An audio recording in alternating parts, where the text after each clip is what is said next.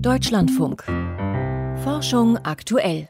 In den Weltmeeren schwimmt so viel Plastikmüll, dass sich daraus riesige Inseln bilden. Doch auch der zu mikrometerkleinen Teilchen zerriebene Kunststoff ist ein großes Problem. Dieses Mikroplastik schädigt nicht nur die Meeresfauna, sondern findet sich mittlerweile auch in unserem Trinkwasser.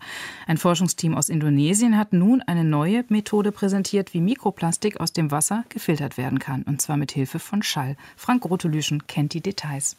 There's a, a report from our colleague saying that the microplastics been reaching our freshwater in Indonesia. Danny Arifianto arbeitet an der Technischen Universität ITS im indonesischen Surabaya. Eigentlich ist er Akustikingenieur, doch als ihm mein Kollege berichtete, dass sich immer mehr Mikroplastik im indonesischen Trinkwasser findet, wollte er etwas dagegen tun, denn wir schätzen, dass jedes Jahr 3,2 Millionen Tonnen Plastik im Meer landen. Vieles davon sammelt sich im Pazifik und treibt dort jahrzehntelang herum. Mit der Zeit zerlegt sich dieses Plastik in immer kleinere Stücke und wird zu Mikroplastik. Und mit der Meeresströmung gelangt das Zeug dann in unser Land. Nur, wie kann ausgerechnet ein Akustikexperte helfen, dieses Mikroplastik wieder loszuwerden? Arifianto und seine Leute dachten gründlich nach und kamen auf eine ungewöhnliche Idee. Schallwellen können winzige Mikroteilchen manipulieren und regelrecht herumschubsen. Genau das versuchte das Team auszunutzen, und zwar mit einer simplen Apparatur. Wir pumpen plastikhaltiges Wasser durch ein dünnes Kunststoffrohr. Dann passiert das Wasser zwei sich gegenüberstehende Lautsprecher, der eine links, der andere rechts. Die Lautsprecher erzeugen Töne und diese Töne üben auf die Plastikteilchen eine Kraft aus. Diese Kraft drängt das Mikroplastik dann in die Mitte des Rohrs.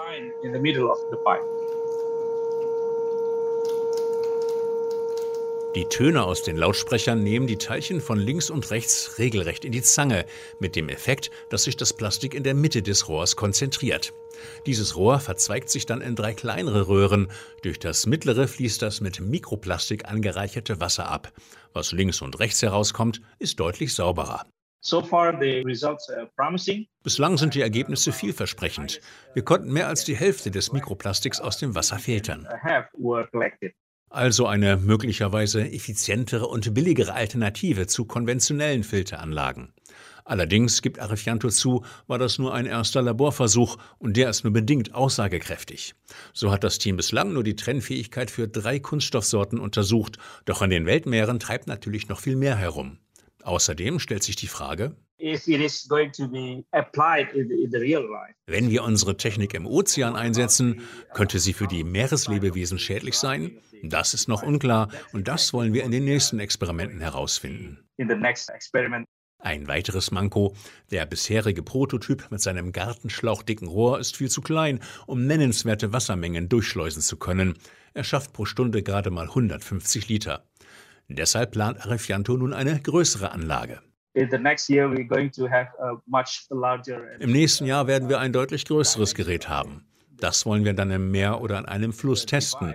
Eine wirklich brauchbare Anlage müsste einen Rohrdurchmesser von etwa einem Meter haben und davon müsste man dann mehrere nebeneinander aufstellen.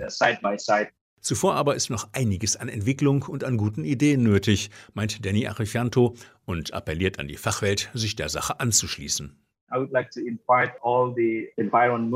Ich möchte die Umweltbewegung und die Forschenden in Deutschland und in aller Welt einladen, sich zusammenzutun und über das Problem des Mikroplastiks nachzudenken. Denn es ist ein grenzenloses Problem und kein Land wird davon verschont bleiben. Über die Filterung von Mikroplastik im Wasser berichtete Frank Rotelüschen.